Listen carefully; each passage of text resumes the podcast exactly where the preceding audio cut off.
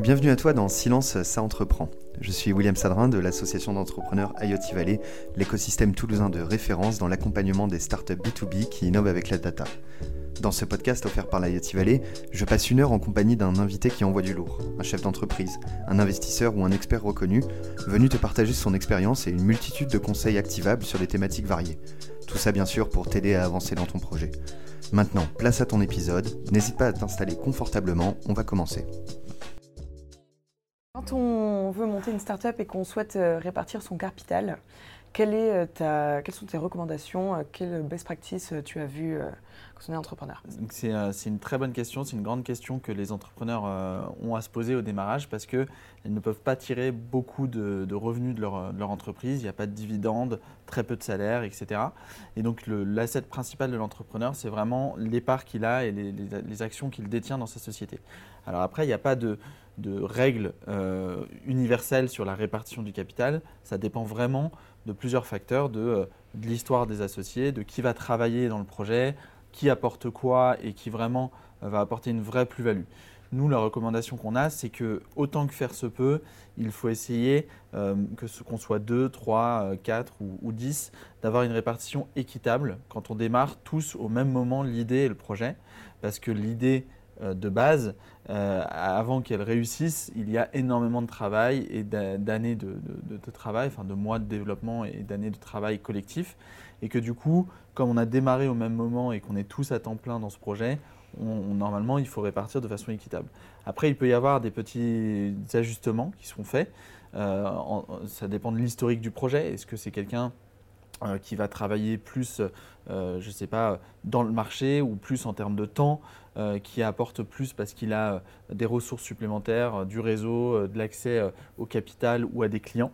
Et donc là, il faut vraiment réfléchir à une répartition qui est plus équitable, avec peut-être une répartition qui n'est pas égalitaire. mais ce qu'il faut réfléchir quand on fait ça, c'est que tout le monde soit satisfait et content et que ça ne devienne pas un problème parce que s'il y a un problème et que euh, quelqu'un se bat pour 1% par-ci, 1% par-là, c'est qu'il y a une frustration qui naîtra de ça. Et souvent, euh, les mésententes entre associés, c'est même pas souvent, c'est que c'est vraiment une des causes d'échec des startups. Donc il faut vraiment que ce soit aligné et que tout le monde soit aligné et, se sente euh, bien égalitaire dans la répartition du capital. Mhm. Donc tu dirais CEO, CEO, CTO, tout le monde a la même part et tout le monde apporte le même montant à la formation du capital. Exactement. Donc la répartition, elle se fait justement par l'apport que les associés vont donner au démarrage, qui peut être un apport en numéraire, donc en argent, en nature avec euh, un, bien ou un service euh, qui, euh, qui, va être apporté. Généralement, ça peut être une base de données, une technologie, un brevet. La complexité de l'apport en nature, c'est qu'il doit être valorisé par un commissaire aux apports. Et ça, ça prend du temps et de l'argent à la start-up, c'est complexe. Donc généralement, on se situe dans 99% des cas avec de l'apport en numéraire. Si on est 3 et qu'on veut une répartition équitable de 33% et qu'on veut investir 15 000 euros euh, dans le capital social, chacun apporte 5 000 euros. Ok. Et euh, est-ce qu'il y a un palier voilà, qui est important euh, d'avoir minimum euh, On entend souvent parler de 30 000 euros, qui est un bon chiffre pour former un capital. Qu'est-ce que tu en penses? Oui, alors exactement. En fait, en France, généralement, les entrepreneurs démarrent en créant une SAS ou une SASU pour, pour leur activité. C'est le statut qui est le plus commun et le plus choisi. Après, il y a plusieurs formats différents, mais c'est le, format qui est le plus choisi. Et quand on, démarre l'activité, on peut la démarrer avec 1 euro euh, le, minimum légal est 1 euro. Sauf qu'il y a deux choses qu'il faut vraiment avoir en tête, c'est que le capital social fait dépendre de deux facteurs importants pour le développement de la start-up.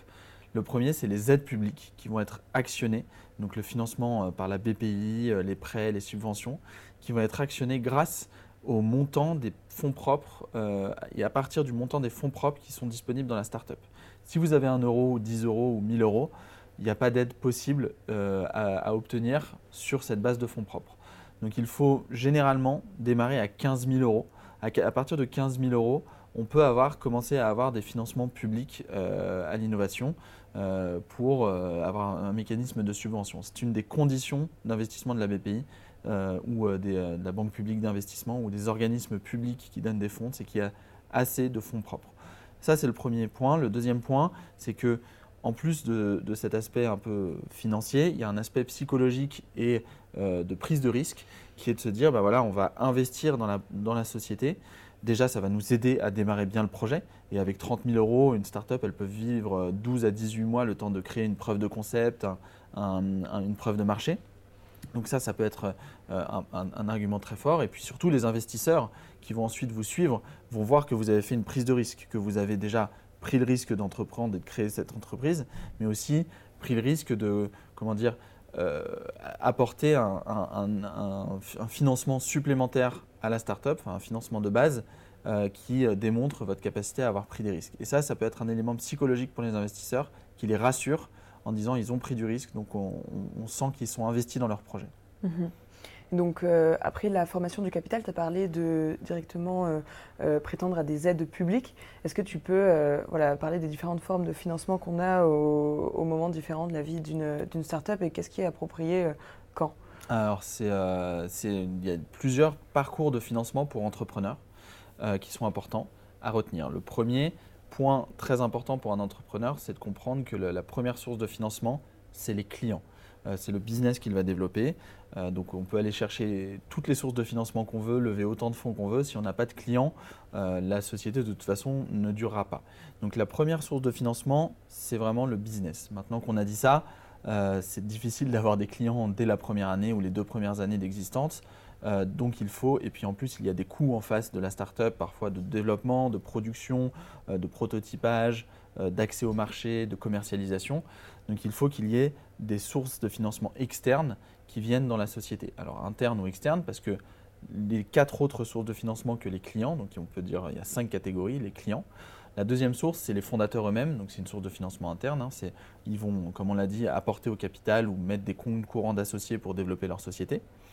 Après, il y a les prêts, enfin, ou simultanément, donc les prêts bancaires, les organismes de prêts bancaires comme euh, votre banque, vous pouvez aller la voir et leur demander bah, est-ce qu'il y a des mécanismes d'aide à l'entrepreneuriat et, au financement d'entreprises Et voilà, moi j'ai une entreprise dans tel secteur, est-ce que vous pouvez financer cette entreprise-là?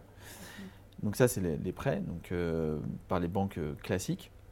Et ensuite, il y a les deux majeures parties du financement de l'innovation en France, qui sont les fonds publics, donc les aides publiques à l'innovation, qu'on appelle aussi les financements non dilutifs, parce qu'ils ne diluent pas les, associés dans leur répartition du capital. Et il y a ensuite l'apport en capital, la levée de fonds. Donc ça, c'est tous les mécanismes euh, de business angel, de fonds d'investissement, euh, de corporate venture, donc les branches euh, des grands groupes français qui investissent dans la tech, et là qui vont prendre une part du capital. Donc on, on appelle ça un financement dilutif, parce qu'ils vont prendre une part du capital contre de l'argent. Donc le financement public, c'est 16 milliards d'euros par an, avec des mécanismes de financement indirect, incitation fiscale, euh, statuts fiscaux comme junior entreprise, euh, jeune entreprise innovante, crédit d'impôt recherche, etc. Il y a aussi euh, tous les mécanismes d'aide directe à l'innovation, qui sont les subventions, les prêts, les avances remboursables, etc., qui sont des mécanismes d'aide à l'entrepreneuriat, qui sont distribués à travers un organisme sous tutelle de l'État qui s'appelle la BPI, la Banque publique d'investissement, mais aussi les chambres de commerce ou les régions euh, qui aident euh, les collectivités locales, qui aident les entrepreneurs à créer euh, via des dispositifs avantageux de financement. Donc pour l'aide publique et puis sur le financement de levée de fonds, donc là c'est les levées de fonds CID, Série amorçage, qui aident les entrepreneurs en faisant venir des investisseurs privés, trouver des financements pour développer leurs leur projets. Ok. Et donc au début, quand on est très euh, early stage, on est plutôt sur de la love money, sur de la subvention, sur euh, du crowdfunding. Est-ce que tu peux euh, parler de ces, voilà, de, ces mécanismes du début, comment on les débloque, combien on peut espérer, dans quel cas? Complètement. Alors le, le, parcours de financement type, on va dire dans 90% des cas, c'est le suivant. C'est qu'un entrepreneur va faire avec ses associés, fondatrices, fondateurs, ils vont apporter un, minimum de capital. Et grâce à ça, ils vont pouvoir obtenir plusieurs euh, sources de financement public, comme des aides publiques, une subvention. Donc généralement, on peut mettre 30 000 euros et derrière, on va avoir 30 à 40 000 euros de subvention. Euh, c'est environ ces ratios-là. Simultanément, on peut développer deux autres aides. C'est les prêts bancaires, donc avoir une banque qui fait un prêt d'honneur euh, pour prêter aux dirigeants à des conditions avantageuses pour qu'il investisse dans son entreprise. Et il y a le mécanisme qu'on appelle de crowdfunding, donc de financement participatif, qui là aussi, via une campagne de crowdfunding, surtout quand on est en B2C, donc business to consumer, donc les sociétés qui s'adressent directement à, leurs clients consommateurs finaux, ils ont la possibilité euh, de, voilà, de, faire une campagne pour financer leur entreprise en faisant des préventes ou des ventes en, amont sur leur projet ou leurs euh, leur produits ou leurs services. Ça, ça peut être des mécanismes qui, en plus, peuvent compléter les fonds propres de la société et aider de nouveau à aller voir des aides publiques pour euh, des mécanismes de financement non dilutifs. Une fois qu'on a fait ça, et encore une fois, c'est à peu près simultané, voire dans la continuité, on peut faire un tour de ce qu'on appelle Love Money. Euh, donc c'est un tour de table de financement avec des investisseurs externes qui sont souvent la famille, les amis, les proches, qui vont investir dans le projet de la startup contre une part du capital. Généralement, ils ne vont pas être intéressés par le succès commercial, euh, enfin le succès d'investissement, ils ne font pas ça dans une logique financière, ils font parce qu'ils sont intéressés pour le fait que ça va aider euh, leurs proches à démarrer leur projet et que peut-être ils puissent soit se faire rembourser, soit obtenir une petite, une petite plus-value sur leur investissement. Donc une fois qu'on on est arrivé à ce mécanisme-là, euh, on peut aller dans la levée de fonds. Donc là, c'est tout de suite les mécanismes de faire rentrer des business angels ou des fonds d'investissement euh, dans son capital avec euh, des tours de table, seed, série A, série B, en fonction des montants qui peuvent aider du coup la startup à continuer à développer et à accéder à son marché au fur et à mesure des mois. Ok. Et donc là, dans le cas précis de la levée de fonds, on a plusieurs étapes à respecter. C'est ça, c'est quelque chose qui prend du temps, auquel il faut s'y prendre à l'avance. Est-ce que tu peux nous en parler un peu plus? Alors, la levée de fonds, c'est euh, un parcours euh, du combattant, c'est euh, chronophage. Donc, la première chose que doit retenir un entrepreneur, je vais parler des différentes étapes et quelques conseils qu'on peut donner. la première chose, avant même de parler des étapes, c'est de se dire que ça prend du temps et ça doit être le temps d'un des associés. Si on est plusieurs, ça sert à rien. C'est compliqué de se mettre à plusieurs et puis c'est très chronophage. Ça va tout le temps qu'on va passer à faire ça, on ne va pas le passer à développer le produit, le projet, l'accès au service et à trouver des clients, ce qui reste quand même le nerf de la guerre. Donc il faut que vraiment l'entrepreneur ben, euh, soit le fondateur, euh, incarne sa levée de fonds, mais sache que ça prend 4 à 8 mois. Ça va lui prendre beaucoup de temps, de l'énergie, il faut relancer les personnes, c'est beaucoup de mails, euh, revoir les personnes, renvoyer des documents, leur demander des nouvelles, etc., tenir un, document à jour de qui on a contacté, etc. Donc une fois qu'on a dit ça, euh, ce qui est important à faire aussi, à, rappeler, c'est que ce n'est pas une fin en soi de lever des fonds. Il faut aussi se poser à ce moment-là de, bon, est-ce qu'on lève des fonds? Est-ce que c'est nécessaire? Et pourquoi on lève des fonds? Donc une fois qu'on a répondu à ces questions et qu'on est sûr qu'on veut lever des fonds et que c'est vraiment la bonne chose à faire pour notre startup, il y a plusieurs étapes. Il y a trois grandes étapes, on va dire, euh, quatre, quatre grandes étapes. On va dire la phase préparatoire, la phase de contact, la phase de négociation et la phase de closing. Donc la phase de, préparatoire, c'est préparer les documents et sa stratégie de qui on va contacter à quel moment. Les documents, c'est simple, il y en a environ trois, enfin il y en a trois principaux. Les business plans, donc le business plan qui est le document phare sur la stratégie financière qui va donner euh, un peu le périmètre du marché, le chiffre d'affaires potentiel, la croissance, la rentabilité de la société, avec les charges afférentes euh, au développement de la société. Donc c'est un document généralement Excel. Ensuite, il y a euh, un document qu'on appelle le pitch deck, qui est vraiment la présentation de la société sous format PowerPoint, enfin sous, de forme de slide, qui aide à vraiment bien comprendre qui sont les fondateurs, comment ils adressent le marché, euh, quel problème ils veulent résoudre, comment ils font des revenus, pourquoi ils lèvent des fonds. donc toute cette, toute cette question-là. Et enfin, il y a une troisième, un troisième aspect qui est l'exécutif, un troisième document qui est l'executive summary, donc qui est le document qui condense euh, les deux premiers avec euh, un document qui regroupe euh, l'aspect financier et l'aspect un peu présentation générale sur une page qui permet à des investisseurs de voir en une page à quel projet ils s'adressent. Une fois qu'on a ces documents préparatoires, on fait une liste des investisseurs qu'on souhaite. Donc on peut se connecter à des plateformes de financement, on peut chercher des investisseurs un peu à droite à gauche et on va avoir une liste de financement potentiel d'investisseurs à contacter. Et là, il faut commencer la phase de contact. Donc on arrive à la deuxième phase. Il ne faut pas lancer tous les contacts d'un coup. Il faut essayer d'aller un peu avec parcimonie, avec stratégie, contacter les uns, puis les autres, dire à ceux qu'on contacte en premier qui sont contactés en premier.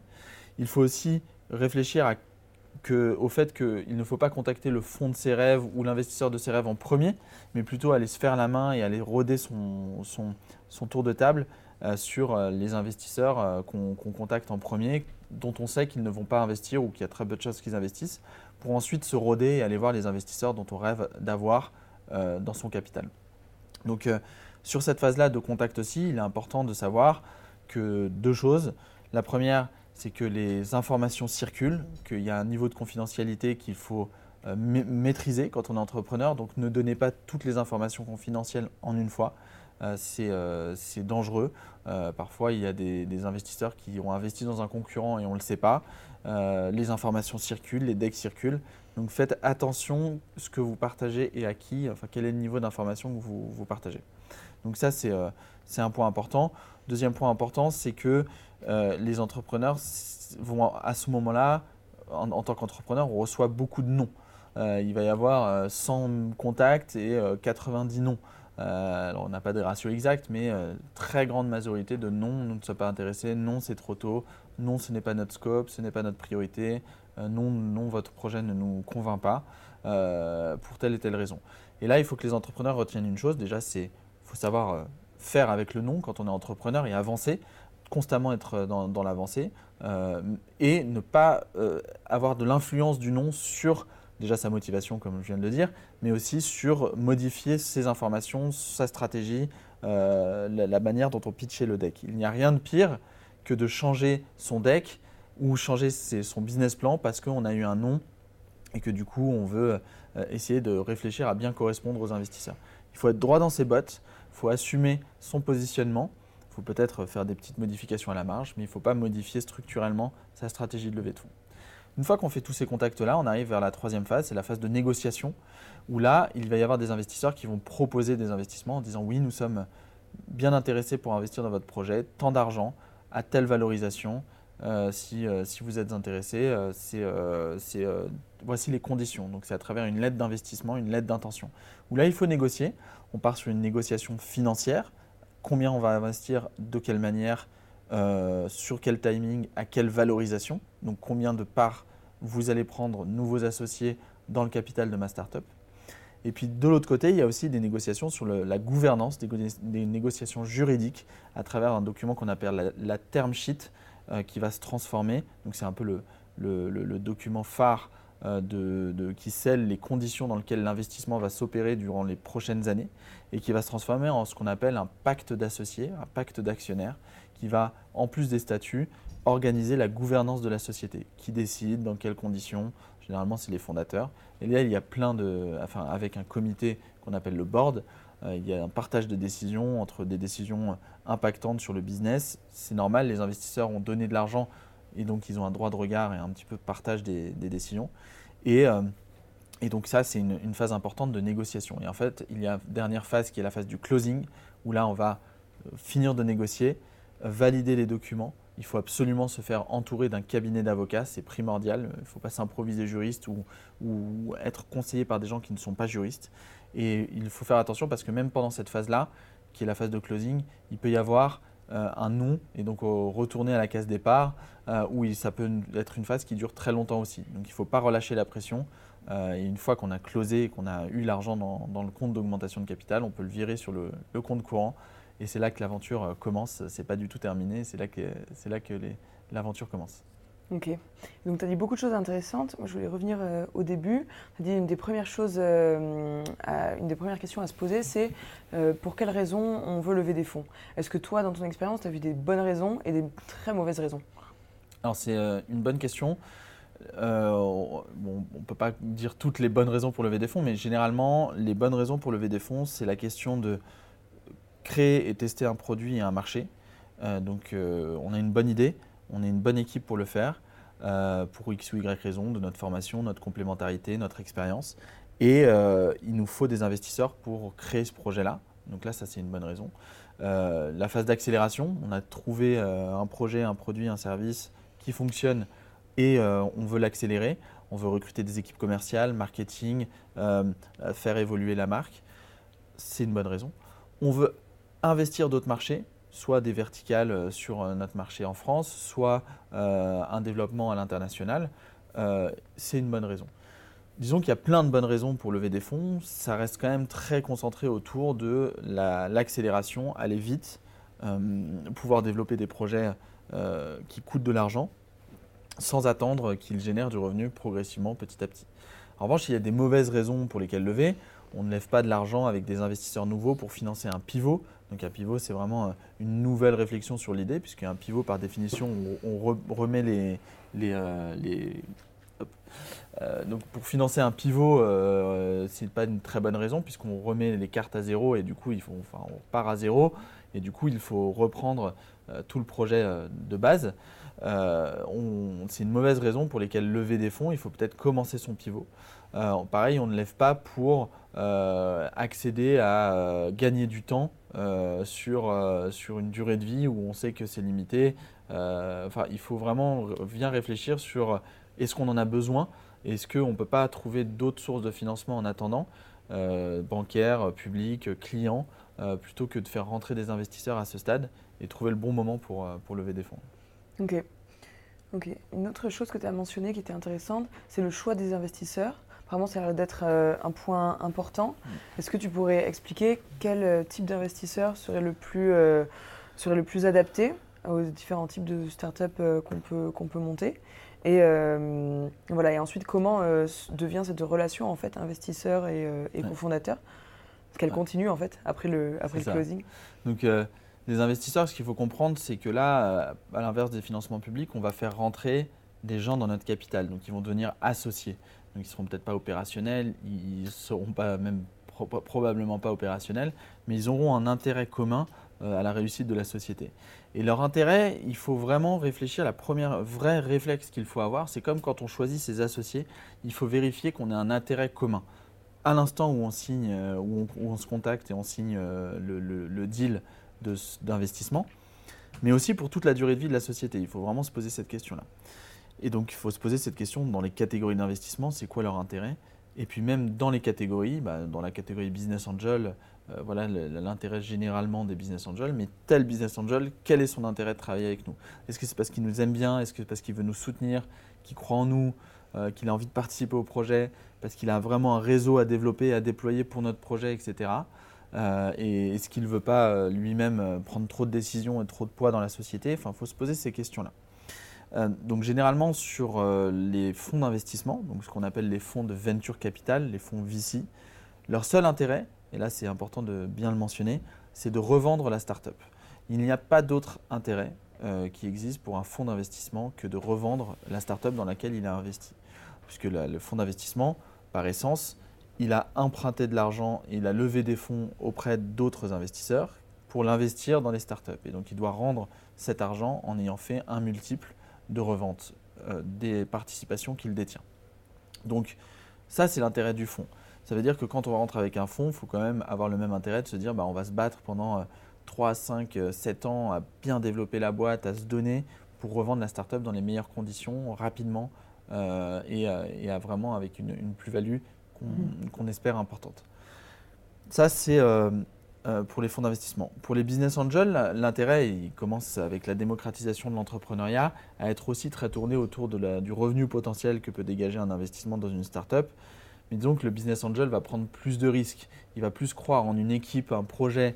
Il veut partager euh, une prise de risque et, soit il a déjà fait des boîtes, c'est un entrepreneur ou un ancien euh, retraité mais qui, qui était dans le secteur d'activité ou un cadre supérieur qui travaille très bien dans le secteur de la start-up aussi ils vont vouloir partager le risque et euh, aider les entrepreneurs. Euh, alors en, essayant, en espérant peut-être un jour de revendre leur participation, mais avant tout au début c'est vraiment de l'aide et de l'accompagnement avec un potentiel financement. Donc euh, ça c'est les business angels, c'est leur intérêt. Et ce qui est encore une fois important, c'est de, déjà d'anticiper, on ne l'a pas dit tout à l'heure, mais l'art d'un entrepreneur, c'est d'anticiper ses financements dès le démarrage de son activité et d'anticiper qui peut les accompagner en business angel ou en fonds d'investissement. Et du coup, de, si ça se convertit, de vérifier que l'alignement d'intérêt soit le bon. Euh, et, euh, parce qu'après, les relations qu'on va avoir euh, sont très nombreuses, mais généralement, c'est autour d'un ce qu'on appelle un board, c'est un comité de direction qui va permettre à la société, tous les mois, ils vont se réunir, les startups, enfin la startup et les investisseurs, pour vérifier de la bonne marge de la société, valider certaines décisions stratégiques de pivot, de financement, de, de, levée de fonds, etc., futures, de, ce changement de, nom de la société, etc.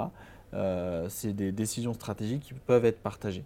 Donc tout ça, c'est contenu dans ce qu'on appelait tout à l'heure le, document pacte d'actionnaires ou pacte d'associés. Est-ce que c'est à ce moment-là que, justement, dans cette phase de closing où on décide de ce nouveau pacte d'actionnaires, la, la, question de la valorisation de la start-up, j'imagine on se demande toujours voilà, combien de parts euh, je suis prêt à donner, euh, comment on, a des réponses à, ces questions? Alors, c'est euh, une, question primordiale à se poser. Alors, il ne faut pas être trop, on va dire, à cheval sur le moindre petit pourcentage à lâcher, etc. Généralement, à chaque tour de table, un entrepreneur peut lâcher entre 15 et 30% euh, de ses parts. C'est à peu près les ratios qu'on voit sur le marché euh, à chaque tour de table. Ça veut dire que la valorisation se fait à peu près en fonction de ça, en disant bah voilà, on est deux, euh, on est à 50-50, on est prêt à faire venir pour 1 million d'euros, on lève 1 million d'euros sur notre projet et on est prêt à lâcher 5% du capital. Donc ça veut dire qu'on a une, une, valorisation de 4 millions d'euros avant l'investissement. Euh, pour euh, les nouveaux investisseurs. Euh, donc, et on fait rentrer un, million d'euros contre 20% d'investissement. Donc, Généralement, c'est sur ces ratios-là qu'à chaque tour de table, ça se situe. Après, en série B, série C, quand il y a des levées de 100 millions, 50 millions, c'est des ratios différents et puis des mmh. prises de participation différentes. Mais dans l'amorçage, la série A, série B, ce sont ces ratios-là. Qu'est-ce qui peut faire modifier ces ratios et les faire exploser?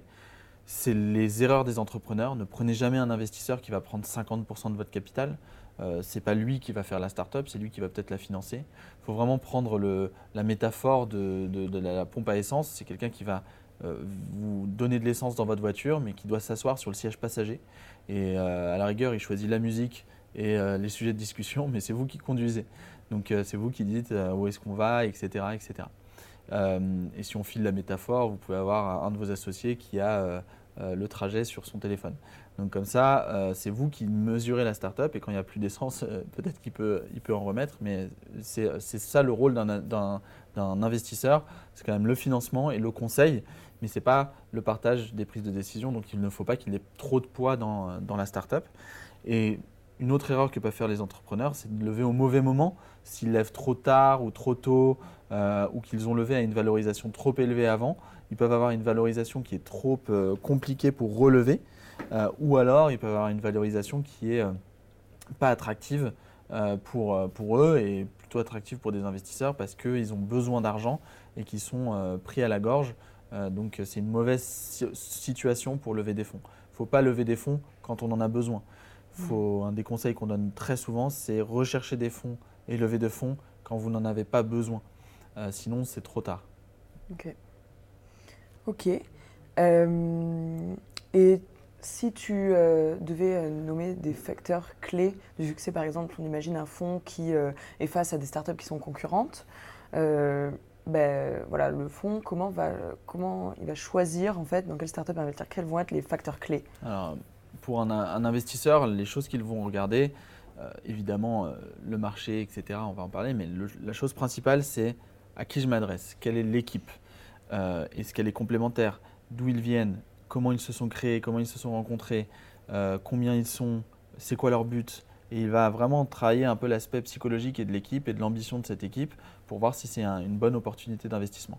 Ensuite, ils vont effectivement regarder la taille du marché qui est adressé, la proposition de valeur de la startup, comment ils vont l'adresser de façon innovante, euh, soit sur le service, soit sur l'accès au service, soit sur la technologie utilisée et le business model, comment ils vont gagner de l'argent et comment ils ont déjà gagné de l'argent. Donc en fait, tous ces critères de choix et de sélection, si un, investisseur a deux dossiers concurrents, il va prendre le meilleur selon lui, hein, selon sa grille d'analyse et sa grille d'échange, passer en comité d'investissement, etc. aussi. Et euh, euh, c'est euh, en fonction de ces critères-là qu'ils vont choisir. Disons qu'il y a deux projets similaires, ce qui arrive souvent, parce qu'une startup a souvent une autre startup concurrente, même s'il y a des petites différences par-ci par-là. Ce qui va vraiment faire la différence, c'est l'équipe dirigeante pour, euh, pour les investisseurs. Ok. Et là, est-ce que tu dirais qu'il y a des profils qui ont beaucoup moins de chance que d'autres? Est-ce que du coup, ça doit euh, engranger des problématiques de euh, recrutement? Est-ce qu'il faut pousser la réflexion en fait beaucoup plus loin que juste chercher des, fonds? Bah, on, peut d'ailleurs, enfin, disons que le mieux à faire aujourd'hui et à avoir, c'est une équipe diversifiée. Diversifiée en termes de compétences, en termes de formation et en termes d'origine. Ça veut mmh. dire euh, autant que faire se peut, l'avantage d'une équipe qui est diverse, c'est une équipe qui est complémentaire, qui va s'enrichir euh, les uns les autres, qui va réfléchir à comment euh, casser certaines choses en, ayant une émulsion collective, un travail collectif. Disons que si on est trois jeunes écoles de commerce de la même école de commerce, qu'on crée le projet ensemble et qu'on a les compétences communes, c'est pas très attractif pour un investisseur de se dire bah, ils sont trois, ils font la même chose, ils ont la même origine sociale, mmh. socio-économique, euh, et euh, ils ont les mêmes compétences de leur école, c'est moins enrichissant que euh, trois personnes qui viennent d'écoles différentes, d'origines différentes, qui ne sont pas un homme, une femme, enfin qui sont de genres différents aussi, qui ont les, mêmes d'âge différents, enfin qui apportent aussi toute différence et complémentarité dans l'équipe est une force. Et aujourd'hui, il y a une vraie sensibilisation de l'écosystème sur le fait que notamment les minorités doivent être plus mises en avant, les femmes entrepreneurs, euh, euh, les, personnes issues de l'immigration ou euh, les personnes issues de quartiers défavorisés, les minorités ethniques, etc., qui mhm. sont parfois, et pas, ça ne veut pas dire que ce sont des bons entrepreneurs à tous les coups hein, dans ces, dans ces sujets-là, mais c'est plus l'écosystème est divers et diversifié, plus il sera riche et plus il sera porteur de potentiel succès. Ok. Euh, je pense qu'on a vu pas mal de la levée de fonds. Peut-être qu'on peut euh, mentionner euh, très rapidement les prêts. Dans quel cas on peut faire appel à des prêts bancaires? Pourquoi on fait appel à un prêt bancaire plutôt qu'à une levée de fonds à un instant T? Alors, le prêt bancaire, c'est quelque chose qui est assez loin de l'entrepreneur parce qu'il s'est dit jamais on va me prêter de l'argent. Sauf que ces dernières années, l'entrepreneuriat, la création d'entreprises et les startups se démocratisant de plus en plus, les banques ont développé des mécanismes d'aide aux entrepreneurs. Donc, soit un entrepreneur peut se faire prêter de l'argent personnellement et l'investir dans sa société, soit c'est sa société qui peut obtenir un prêt. Donc le premier réflexe, c'est d'aller voir son banquier euh, traditionnel, le banquier avec qui on, avec qui on, est en relation pour ses comptes personnels, en disant voilà, je développe une activité, euh, euh, voilà ce qu'on fait, est-ce qu'il y a des dispositifs pour m'aider? Si la banque vous prête de l'argent, c'est un dispositif où là, il va demander une caution ou une garantie personnelle, qui peut être sur un bien, peut être sur une partie euh, des parts de, la société aussi, euh, qui peut être sur une partie des créances, etc., qu'a cette société. Mais il y a des mécanismes de la BPI qui s'appellent la contre-garantie, où la BPI peut venir dire, bah, vous avez obtenu 30 000 euros de prêt d'honneur, bah, nous on va contre-garantir ces prêts, ce qui veut dire que vous n'avez pas besoin d'avoir une caution. Et si votre startup échoue, vous n'aurez pas besoin de rembourser ces prêts. Euh, nous, on se porte garant. Donc après, il faut vérifier toutes les subtilités parce que euh, c'est des contrats euh, très spécifiques, donc il faut bien lire toutes les clauses, etc. Mais les financements bancaires peuvent être utiles. Ça aide ensuite à constituer euh, plus de fonds propres et donc à potentiellement aller chercher des aides publiques complémentaires pour faire un effet de levier avec des, mécanismes de financement non dilutifs. Mhm. Ok. Et donc là, j'ai l'impression que tu as parlé de beaucoup d'offres beaucoup de, voilà, de beaucoup de solutions de financement en France. Est-ce que tu dirais que la France est vraiment un, paradis pour, euh, pour euh, financer sa start-up euh, à, échelle, à échelle globale? Oui, alors complètement. C'est, alors sauf si on parle des États-Unis ou, de l'Angleterre où il y a beaucoup plus de capitaux et une, une, appétence à l'investissement dans l'innovation beaucoup plus massif. La France, c'est un paradis pour entrepreneurs dans la création d'entreprises notamment dans l'innovation, parce que déjà c'est un enjeu stratégique sur lequel l'État, les pouvoirs publics, euh, surtout en ce moment, euh, mettent en avant. Donc il faut en profiter, il y a un effet d'aubaine autour de tout ça. Parce qu'il y a des financements publics, donc il y a des dispositifs de financement avantageux pour la création d'entreprises. Parce qu'on a euh, Pôle Emploi, qui est le plus grand business angel français, hein, quelque part, puisqu'il aide beaucoup d'entrepreneurs une fois qu'ils ont pu quitter leur entreprise de se lancer dans l'entrepreneuriat en ayant euh, le chômage, donc qui est la possibilité vraiment de, ou l'ACRE qui est un dispositif d'anticipation d'obtention du chômage aussi pour investissement dans sa, dans sa société, donc euh, favoriser la création d'emplois. Il y a voilà, 16 milliards de financement de création d'emplois, et parce qu'il y a de plus en plus de levées de fonds et d'investisseurs euh, privés en France, il y a aujourd'hui un effet d'aubaine, un effet un peu boom de l'écosystème tech français. Donc il faut en profiter. Et oui, euh, la France là-dessus, c'est, euh, il y a beaucoup de financements disponibles et, et beaucoup d'entrepreneurs qui peuvent, qui peuvent y accéder. Donc il ne faut pas, faut pas sous-estimer ça. Donc tu dirais que c'est un bon moment pour monter sa startup en France, que ce soit sur le plan euh, voilà, euh, financer sa startup, mais aussi financer ses besoins personnels, ce qu'on appelle ben, voilà, le, time to be dead, euh, c'est un an et demi, deux ans, jusqu'à ce qu'on puisse se, se, verser un salaire en tant que cofondateur. Tu dirais que il y a beaucoup de solutions, que c'est vraiment une opportunité. c'est le bon moment, il y a plein d'opportunités de financement. il va y en avoir de plus en plus sur certaines thématiques, dans la deep tech, donc les technologies de rupture, euh, objets connectés, intelligence artificielle, etc. Il va y avoir de nouveaux dispositifs. Il y a de plus en plus de fonds d'investissement en France. Mmh. Donc si on est bon et performant et qu'on euh, veut vraiment se lancer à risque, malgré euh, le time to be dead et le risque d'avoir une durée de vie, il y a des dispositifs et il existe vraiment beaucoup de dispositifs de financement. Il faut juste avoir conscience qu'ils existent et à, les anticiper un maximum. Mmh. Et juste pour finir, en termes de financement perso, est-ce que euh, tu as vu des, hacks euh, qui marchaient mieux que, mieux que d'autres? Donc on a vu le chômage. Est-ce qu'il y a d'autres euh, possibilités qu'on connaît moins peut-être?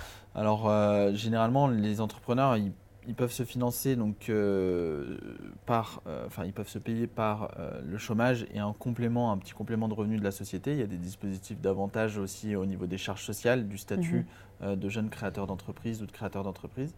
Euh, il y a aussi des potentiels remboursements de frais. L'entrepreneur peut se dépatouiller pour euh, rembourser des frais qu'il a eu à créer ou qu'il doit utiliser dans sa vie courante, comme euh, une partie de son loyer, comme une partie de sa voiture, etc., pour financer, être cofinancé par sa société et être remboursé sur ces frais-là.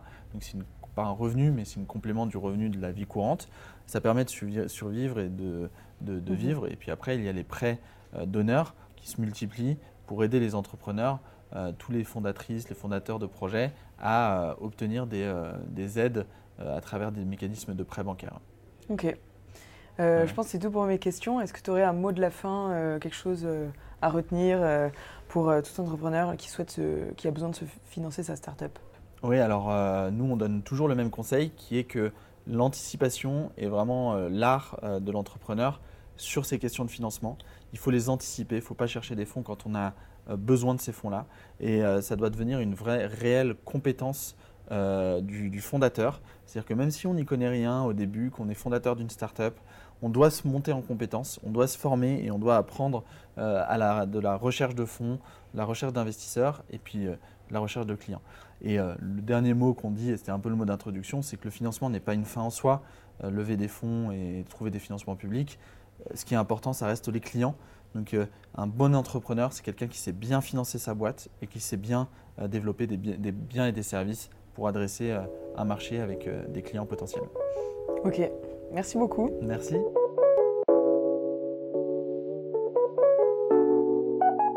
C'est maintenant la fin de cet épisode. N'hésite pas à t'abonner au podcast sur ta plateforme préférée pour être tenu au courant de la sortie du prochain. Je te dis à très bientôt et on se retrouve rapidement avec un nouvel invité.